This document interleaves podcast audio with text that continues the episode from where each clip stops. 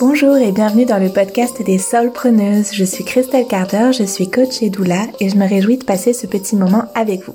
Tout d'abord, merci pour votre présence sur ces ondes. Ici, on parle de nos métiers d'accompagnement et d'entrepreneuriat, car nous avons besoin de ces deux casquettes pour vivre sereinement de nos services.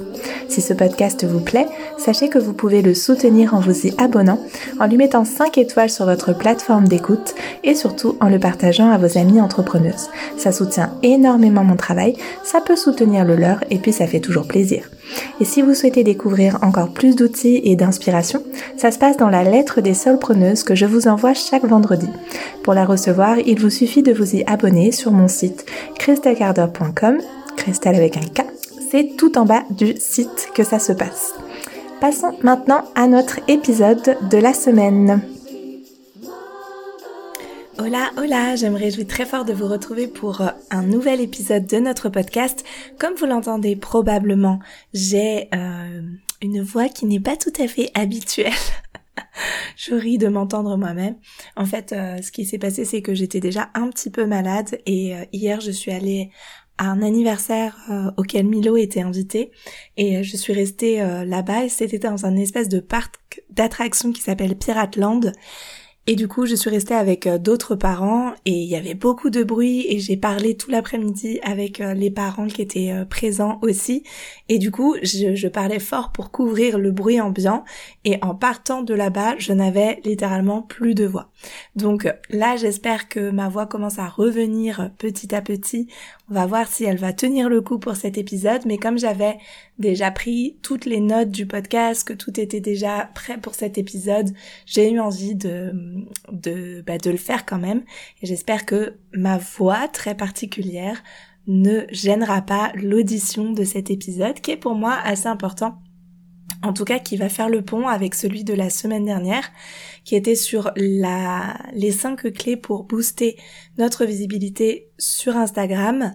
Et euh, je sais que voilà l'un des euh, l'une des premières problématiques qu'on a pour booster la visibilité de notre compte Instagram, mais comme c'est le premier pilier on va dire de de notre visibilité Instagram, c'est d'être régulière sur notre création de contenu. D'ailleurs, ça peut aussi être pour la newsletter ou pour euh, un podcast précisément.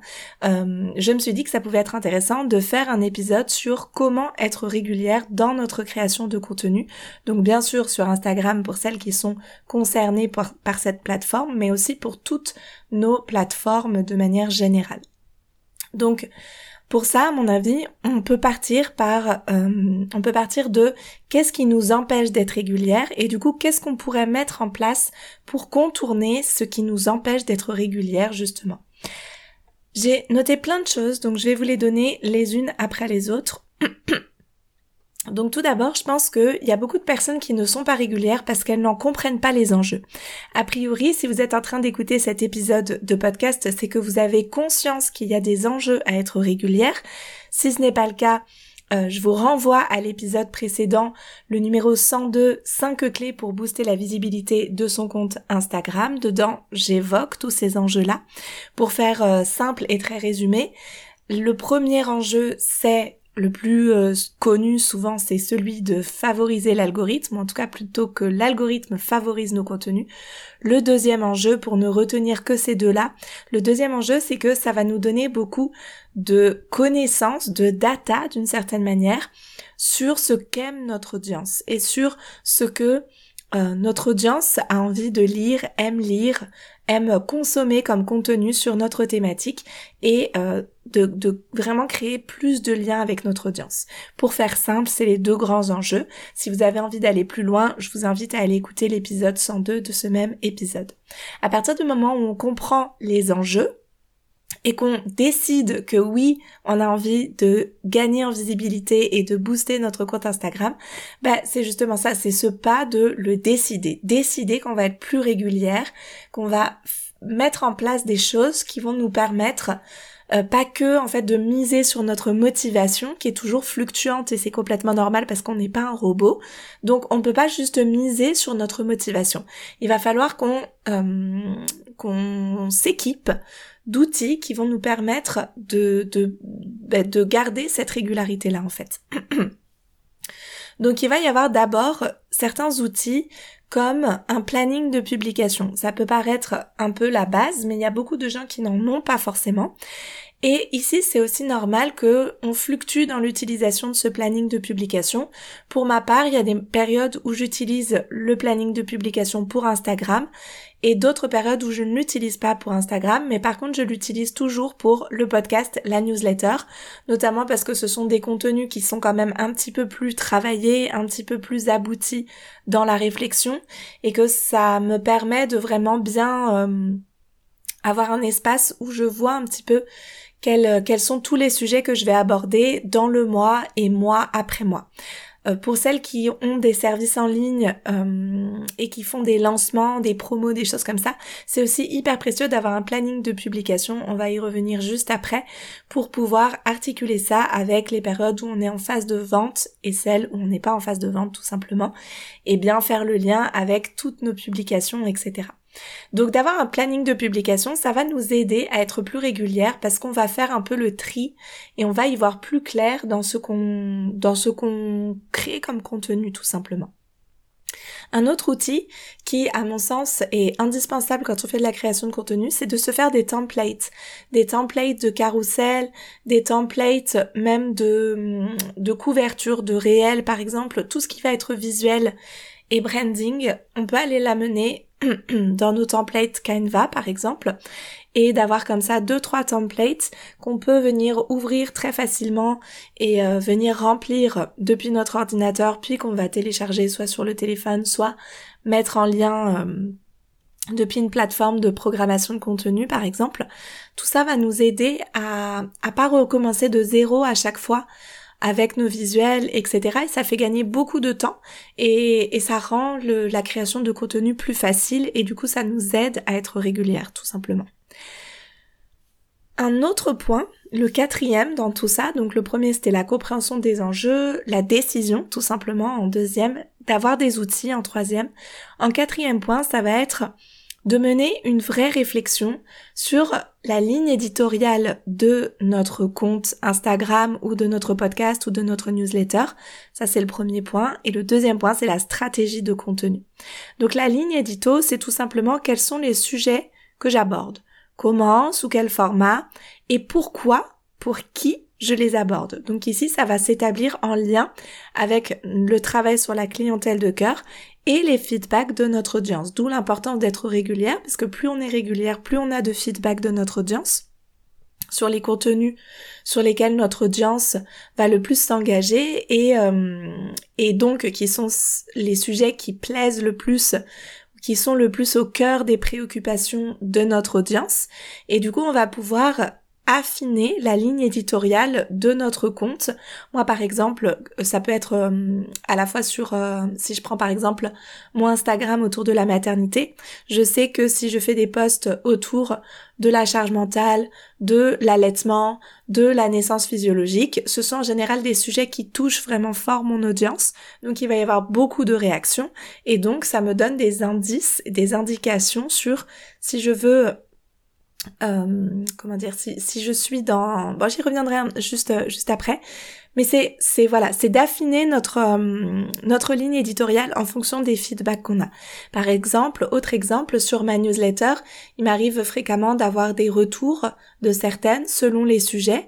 Donc ça va être beaucoup quand je partage des choses autour de la réalité de l'entrepreneuriat et des et des contenus un petit peu plus euh, intime, on va dire, sur euh, sur ce que je peux vivre dans mon entreprise, des choses comme ça, et où ça fait réagir souvent euh, mon audience en newsletter. D'ailleurs, vous pouvez aller vous inscrire à la newsletter des solopreneuses si vous avez envie d'avoir plus de contenu de ce type. Et Et ici, j'ai souvent des retours. De même, j'ai souvent des retours sur le podcast. Vous me faites beaucoup, beaucoup de retours sur ce podcast et ça me touche énormément et c'est l'une des raisons pour lesquelles je continue ce format que moi j'adore et que vous avez l'air de beaucoup aimer aussi. Donc tout ça vient nous donner des, indices sur ce qui plaît à notre audience et sur les, euh, les différents points de contact qu'on va pouvoir développer avec notre audience c'est super important d'aller travailler sa ligne éditoriale. La stratégie de contenu, en fait pour moi la ligne éditoriale en fait partie. Ça va être mais c'est, plus large que ça en fait. Ça va être la réflexion sur mes objectifs de visibilité. Donc par exemple, combien de personnes je voudrais qui s'inscrivent à ma newsletter sur ce trimestre ou combien de personnes je voudrais euh, d'abonner à mon compte Instagram pour ce trimestre, etc. Ça va être aussi qu'est-ce que je partage, pardon, qu'est-ce que je partage, sur quelle plateforme et comment ça se complète. Donc par exemple, vous ne partagez peut-être pas et je vous recommande de faire cette distinction. Vous ne partagez peut-être pas la même chose sur Instagram et sur Facebook. Vous ne partagez pas la même chose sur Instagram et dans votre newsletter. De même que vous ne partagez probablement pas la même chose dans votre newsletter et sur un podcast ou une chaîne YouTube si vous avez ces plateformes, si vous êtes actif sur ces plateformes-là.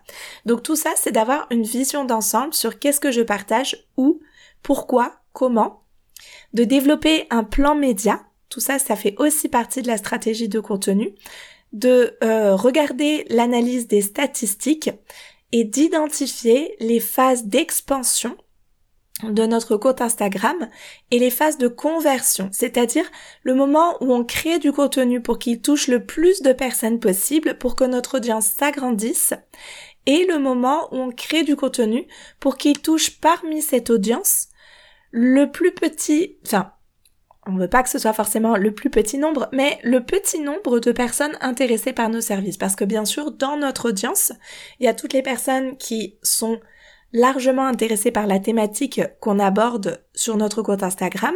Par exemple, toutes les personnes qui sont intéressées par la maternité sur mon compte dédié à la maternité bah, vont pouvoir interagir, euh, connecter avec mon contenu, etc. Et sur ce sur ce nombre, sur cette audience-là, il y a un pourcentage de cette audience qui va être intéressée par mes services, mais ça reste un pourcentage qui est toujours inférieur. Donc quand on va créer du contenu, c'est important de se questionner sur est-ce que là, ce contenu-là, je le crée pour essayer que ce message soit entendu le plus largement possible, ou est-ce que c'est un contenu de conversion qui va s'adresser à un plus petit nombre de personnes au sein de mon audience, mais là je suis en mode vente parce que j'ai besoin euh, tout simplement de, de, vendre mes services. C'est la réalité de l'entrepreneuriat.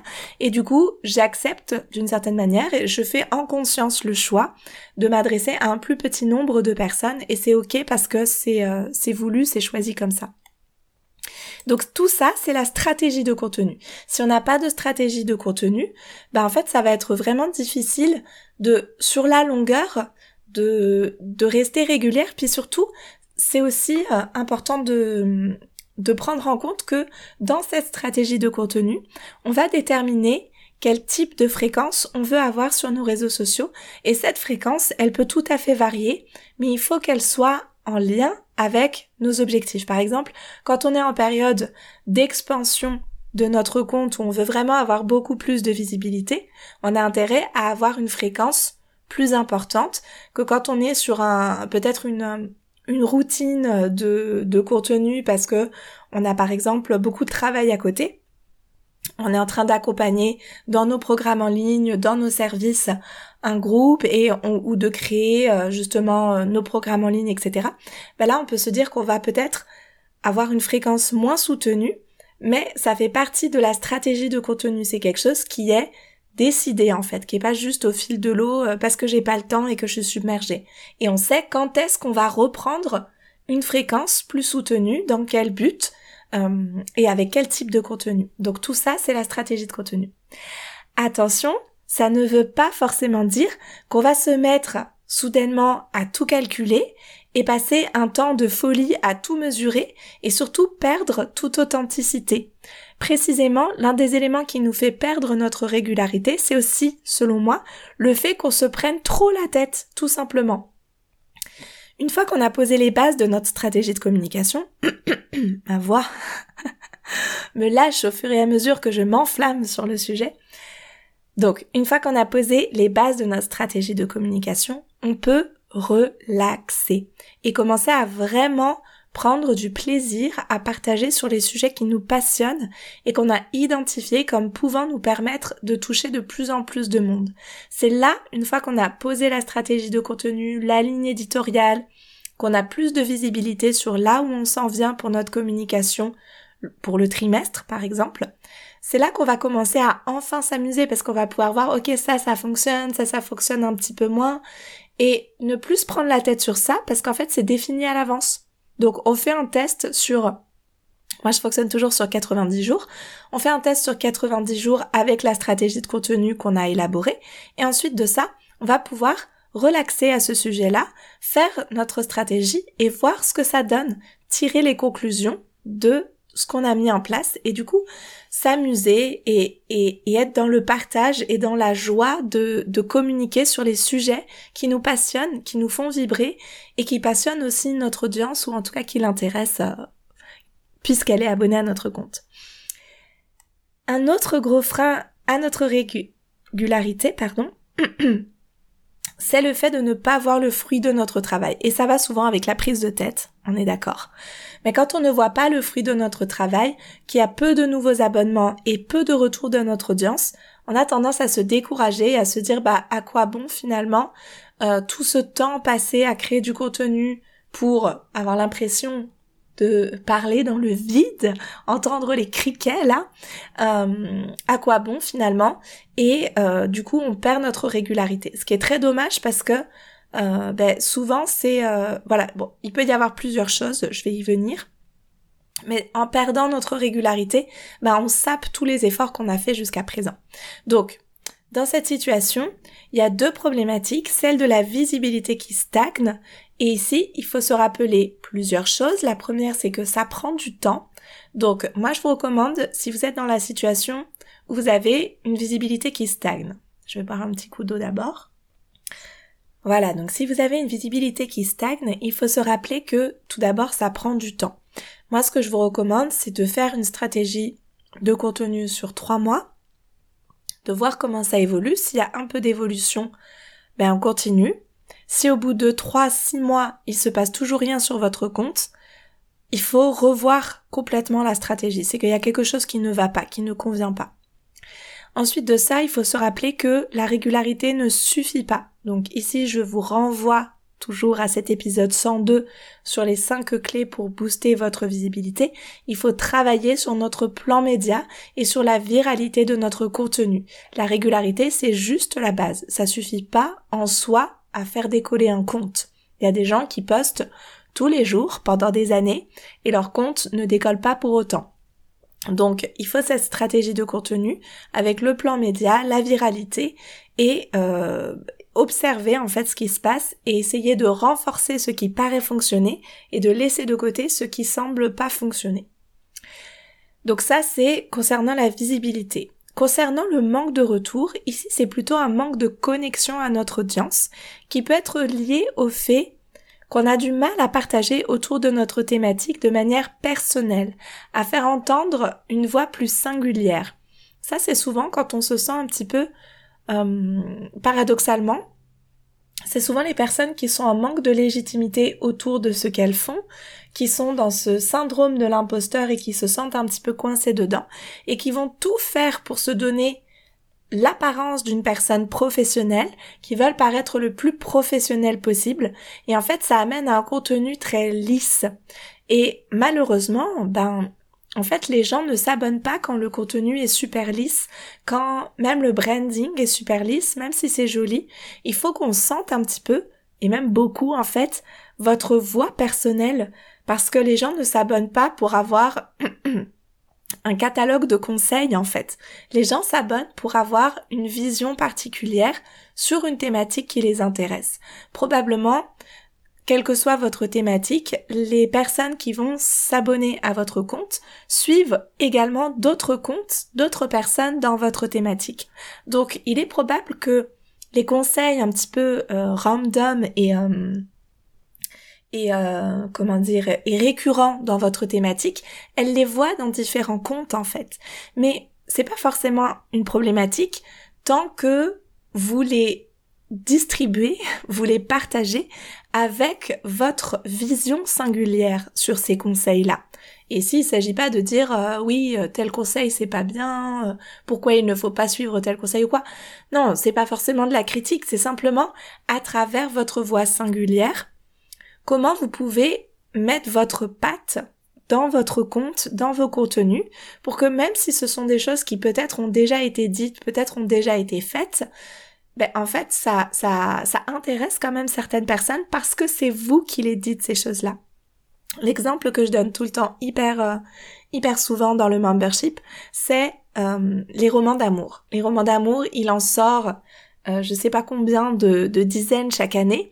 Pourtant, je veux dire, je pense que toutes les personnes euh, qui lisent sur cette planète ont déjà lu au moins une fois dans leur vie un roman d'amour. Mais pour autant, on continue d'en lire, on continue d'en écrire, on continue de d'aller voir des romans des, des histoires d'amour au cinéma parce que même si on connaît euh, la dynamique de l'intrigue, on, on, a envie de voir quand même en fait.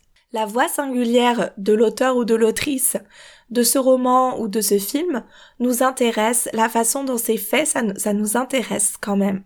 Donc il s'agit pas de se dire que plus on va avoir l'air professionnel, plus les gens vont nous faire confiance. C'est pas comme ça que ça se passe. C'est plus on est authentique, plus les gens peuvent nous faire confiance. Ce qui est quand même vraiment différent. Euh, donc ça voilà, c'est le premier point par rapport au fait de manquer de connexion avec notre audience. Et quand il n'y a pas de connexion avec notre audience, les gens ne peuvent pas nous faire de feedback. C'est trop lisse, c'est pas incarné. Et du coup, les personnes n'ont pas envie de, bah, de nous parler en fait parce qu'ils savent pas à qui ils s'adressent. Et l'autre raison qui peut faire qu'on manque de retour, c'est qu'on a du mal à cerner vraiment notre audience, à cerner ses besoins, ses interrogations, ce à quoi elle aspire ça amène peu de retours parce qu'en fait, on passe à côté des besoins de notre audience. Et du coup, ben, il y a peu de, il y a peu d'interaction là les, les c'est le travail sur la clientèle de cœur du coup encore et toujours qui revient.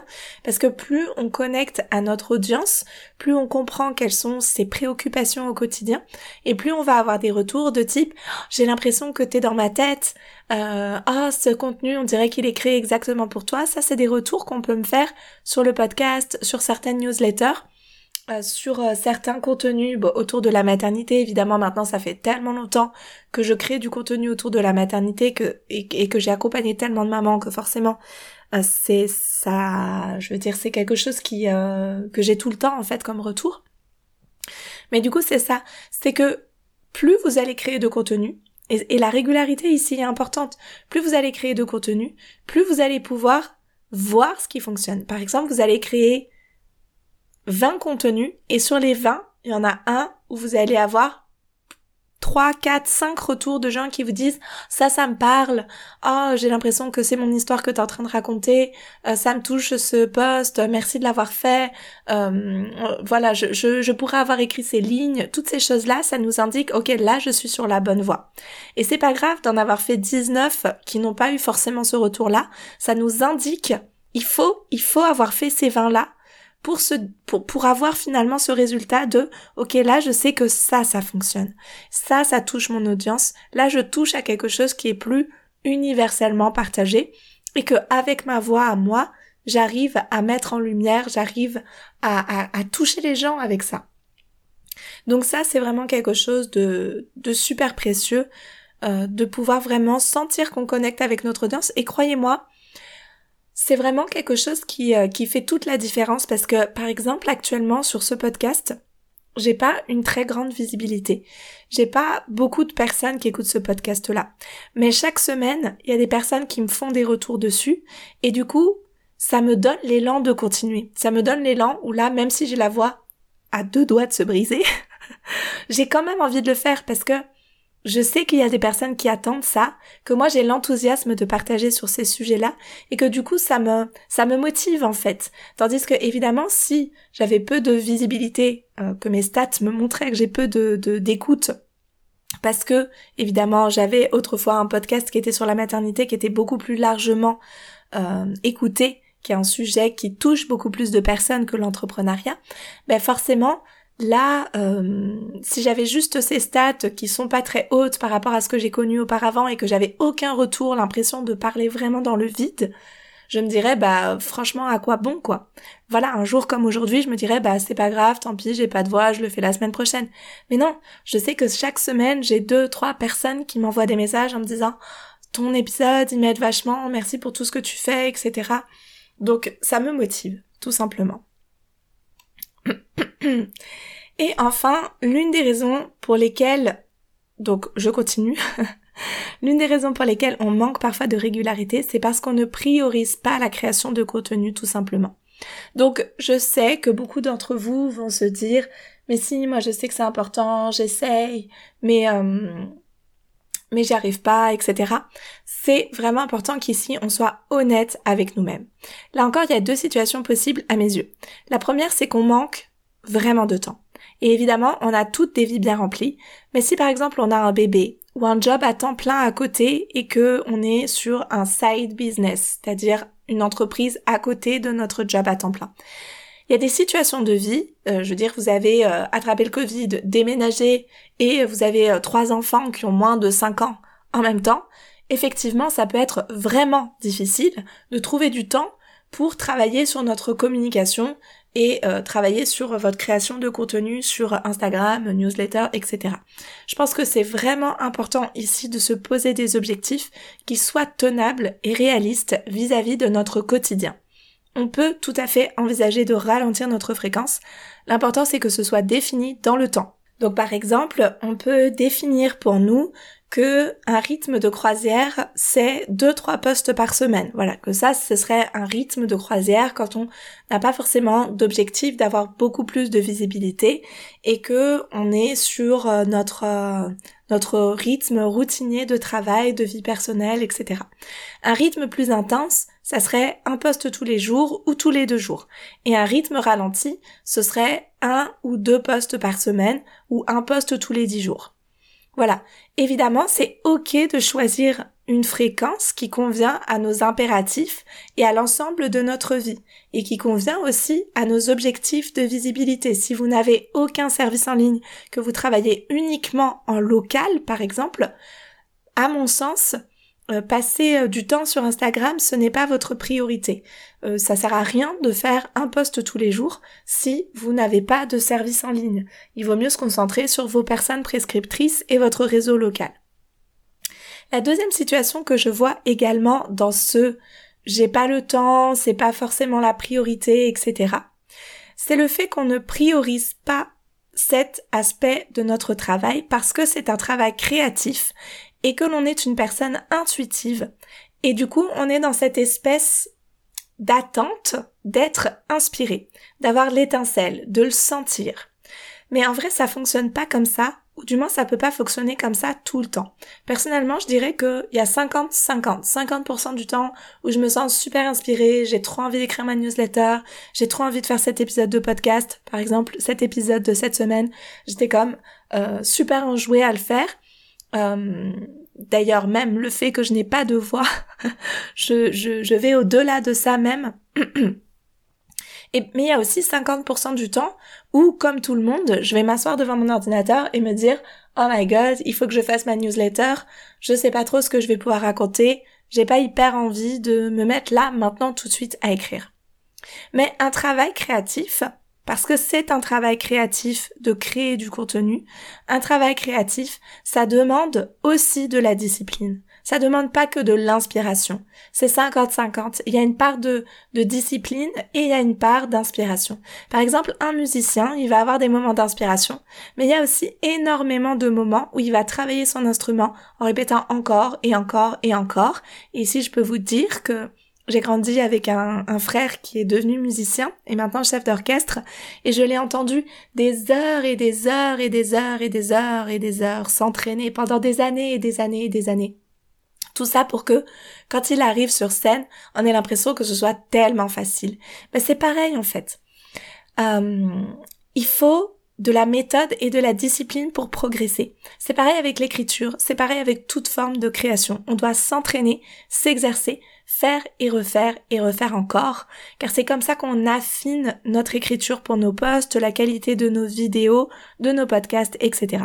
Quand vous voyez une personne qui a 20 000, 30 000, 100 000 abonnés, c'est fréquent que ça fasse des années qu'elle crée du contenu gratuit et qu'elle répète le même message, qu'elle fasse grandir son audience depuis des années et des années et des années. Et euh, si c'est pas forcément quelqu'un qui fait ça depuis des années et des années et des années, souvent ça va faire que c'est des personnes qui vont poster plusieurs fois par jour, par exemple, qui ont réussi à faire grandir leur audience, mais il y a comme un nombre incompressible de, créa de, contenu créé en fait. Il y a aussi des personnes où ça se voit pas forcément parce que au fur et à mesure, elles vont supprimer certains contenus. Donc on a l'impression qu'elles n'ont pas créé tant de contenu que ça, alors qu'en fait c'est juste qu'elles ont supprimé régulièrement euh, pour des raisons X ou Y. Mais voilà, souvent quand il y a beaucoup beaucoup d'abonnés, c'est des gros comptes, ben, il y a des années de travail derrière. Et euh, c'est des personnes qui du coup bah, répètent le même message en fait, avec euh, des petites euh, nuances et, et voilà. Donc de même qu'un musicien professionnel qui a passé des années et des années à travailler son instrument, ou une danseuse qui a travaillé ses arabesques et ses pirouettes, quand on les voit, ça semble léger et facile. Seulement, on sait qu'il y a des années de travail derrière. Parce que on s'est peut-être exercé enfant à un ou deux cours de musique ou on a fait quelques années de danse. Donc on peut identifier quand on voit ça, waouh, c'est euh, ça semble facile et en fait, je sais que c'est pas facile. Et en plus, c'est quelque chose qui, même si les carrières artistiques ne sont pas forcément reconnues dans notre société, c'est quand même des pratiques où, voilà, on sait que c'est euh, que ça demande de la discipline, et c'est reconnu dans notre société que ça demande de la discipline, qu'il y a eu des années de conservatoire derrière, etc. Tandis que c'est pas du tout reconnu que ça demande de la discipline et des compétences de créer une communauté en ligne. C'est même plutôt vu comme un truc un peu bas de gamme qui demande aucun talent, mais juste de savoir faire des collabs ou d'accepter euh, de faire des contenus racoleurs ou débilisants.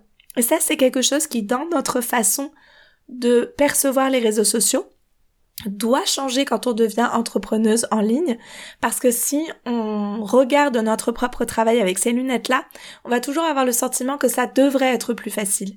Alors qu'en fait, quand on se lance, on se rend compte évidemment euh, que c'est un peu comme euh, quand on essaye de jouer un instrument ou de faire une vraie belle pirouette, bah c'est pas si facile et ça demande des compétences et de la rigueur que peut-être on n'a pas encore en fait. Et c'est ça aussi, c'est de prendre conscience que vous n'y arrivez peut-être pas, parce que vous n'avez pas les outils, les compétences, les savoir-faire et qu'il va falloir les apprendre en fait. Et que vous allez les apprendre, on dit toujours dans l'entrepreneuriat, soit on investit du temps, soit on investit de l'argent.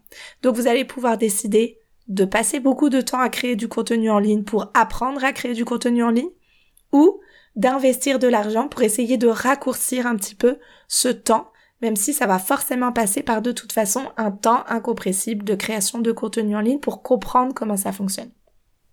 C'est l'une des raisons pour lesquelles je pense que c'est hyper précieux de s'entourer d'autres personnes qui créent elles aussi du contenu en ligne et qui le font à titre professionnel parce que c'est aussi une activité qui est très solitaire et qui est très ingrate à la base. On est derrière notre écran à créer quelque chose, on ne sait pas du tout comment ça va être perçu ou reçu au début. On crée des montagnes de contenu gratuit en espérant que notre contenu payant va pouvoir plaire derrière et, euh, et que ça va pas détourner notre audience le jour où on va euh, ben, parler de nos services payants. Euh, et je crois qu'il y a beaucoup de créatrices de contenu qui se fréquentent entre elles non pas parce que ce serait un petit réseau fermé euh, qui euh, qui voilà qui qui qui vit que entre elles à se faire des collabs et tout, mais aussi et surtout parce que c'est comme retrouver enfin des, des collègues de travail en fait, des personnes qui comprennent ce qu'on fait sans qu'on ait besoin de l'expliquer avec qui partager notre quotidien professionnel, nos questions, nos doutes, ce qui fonctionne bien, les trucs qui n'ont pas marché, etc. Et on a besoin de ça en fait.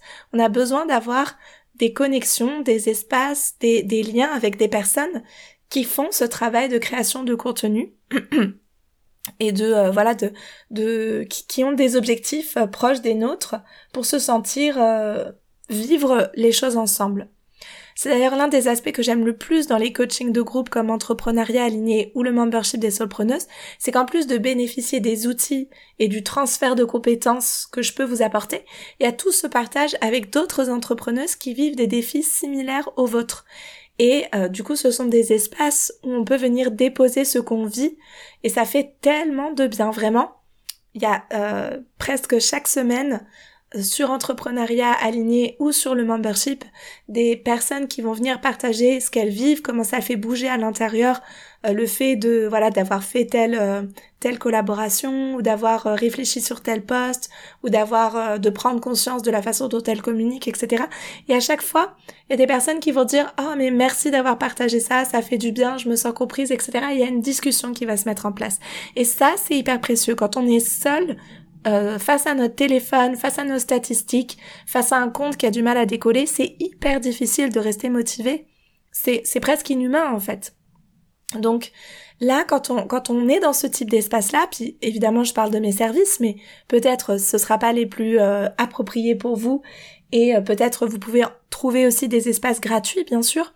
Ben on a à la fois d'un côté euh, ce cette cette euh, cette euh, comment dire ce mood un peu pichenette qui vient nous dire allez c'est un vrai travail, faut s'y mettre. Faut pas attendre que l'inspiration divine nous tombe dessus. On va mettre en place des stratégies, on va mettre en place une ligne éditoriale, etc. On va regarder les statistiques, etc. Et on a la bienveillance qui nous permet d'accueillir et de se laisser traverser par les émotions présentes qui émergent forcément. Les partages sur le groupe Telegram, comme je vous le disais, c'est euh, ça relève de choses qui parce qu'on travaille en profondeur qui sont vraiment super beaux. Et les sessions de coaching viennent faire bouger beaucoup de choses. Donc c'est vraiment euh, euh, c'est vraiment important en fait d'avoir des espaces où on peut venir se déposer avec ça et avoir des outils pour traverser tout ça. Voilà. Donc on arrive euh, au bout de ce que je voulais vous dire quasiment. Et pour vous faire un petit résumé de tout ce qu'on a abordé jusqu'à présent, si vous avez du mal à être régulière dans vos créations de contenu pour vos réseaux, newsletters, podcasts, etc., il vous faut peut-être revoir vos outils, redéfinir votre stratégie de contenu, connecter davantage avec votre audience, mettre en place un plan média. Mes clientes détestent que je leur rappelle ça chaque semaine, mais c'est tellement important, et être plus stratégique sur la viralité de votre contenu. Vous donner du temps parce que ça prend du temps, c'est une réalité, et trouver des soutiens qui vous permettent de rester motivé. Enfin, revenir à la base de la base de la base qui est de prendre du plaisir à tout ça, de vous enlever de la pression, car c'est le tout dernier point que je vois très souvent quand on a le sentiment que la viabilité de notre entreprise dépend de notre visibilité sur Instagram, on peut finir par se mettre une pression de ouf en ressentant que chaque poste peut mener au succès ou à l'échec, alors qu'en réalité, même si c'est certain qu'il y a un enjeu avec notre visibilité, je dirais jamais le contraire, c'est vraiment important, c'est une partie du travail. Ça fonctionne dans un écosystème. C'est jamais un poste, un réel qui va faire que soudainement notre compte va décoller. C'est d'ailleurs l'une des raisons pour lesquelles j'adore le format newsletter et podcast, c'est que ça enlève de la pression sur Instagram. On peut davantage approfondir ce qu'on veut dire. Les taux de conversion pour les ventes sont aussi bien meilleurs que sur Instagram. Pour rappel, il me semble, euh, la dernière fois que j'ai checké ça, le taux de conversion sur Instagram, c'est en moyenne 0,3%. Donc ça veut dire que sur une audience de 100 personnes, il y a 0,3% de personnes qui vont acheter vos programmes en ligne, vos services via Instagram quand vous faites une story par exemple. Une story avec un lien vers euh, l'achat de vos services, c'est 0,3%. Les taux de conversion en newsletter sont 10 fois supérieurs. Vous pouvez aller revoir si ça vous intéresse euh, mes euh, épisodes de podcast sur la newsletter. J'avais pas prévu d'en parler du coup, j'ai pas le numéro en tête, mais si vous remontez le fil des épisodes, il y en a sur la newsletter. Et puis, ces contenus-là, c'est euh, beaucoup moins de courses à l'attention et au like. Donc ça nous demande de la régularité, de euh, travailler sur une ligne éditoriale, faire une stratégie de contenu, mais c'est tellement, euh, c'est tellement gratifiant et c'est tellement plaisant d'échanger avec notre audience sur d'autres formats qu'Instagram, vraiment on papote, on approfondit, on a le sentiment d'être ensemble. Chaque format va apporter quelque chose de différent, de complémentaire et permet de créer un vrai écosystème. Et c'est ce que j'adore et c'est ce que je transmets d'ailleurs dans mes espaces de coaching. Voilà, on arrive à la fin de cet épisode. J'espère qu'il vous aura apporté des pistes pour avancer, qui vous aura boosté et motivé malgré ma voix au bout du rouleau. Et euh, bien sûr, euh, je vous le rappelle encore, n'hésitez pas à rejoindre la lettre des solpreneuses pour avoir encore plus de tips, de contenu gratuit, pour avoir aussi, euh, parfois c'est précieux d'avoir des traces à l'écrit. Euh, de, de, certaines choses. On aime bien pouvoir y revenir euh, à l'écrit, des fois c'est plus facile. Et puis je partage aussi euh, encore davantage de choses, plus du côté plus, je sais pas si on peut dire intime, mais en tout cas vraiment avec encore plus d'authenticité ou en tout cas c'est pas que je suis pas authentique sur le podcast mais encore plus les dessous de l'entreprise si je peux dire avec euh, comment je vis les choses de l'intérieur etc donc si tout ça vous intéresse go rejoindre la lettre des solpreneuses. Et puis moi je vous dis donc c'est sur euh, et puis moi je vous dis ben, à très vite pour euh, un prochain épisode avec une voix meilleure que ça je l'espère. Merci pour votre écoute. Prenez bien soin de vous, prenez bien soin de votre entreprise et à très bientôt.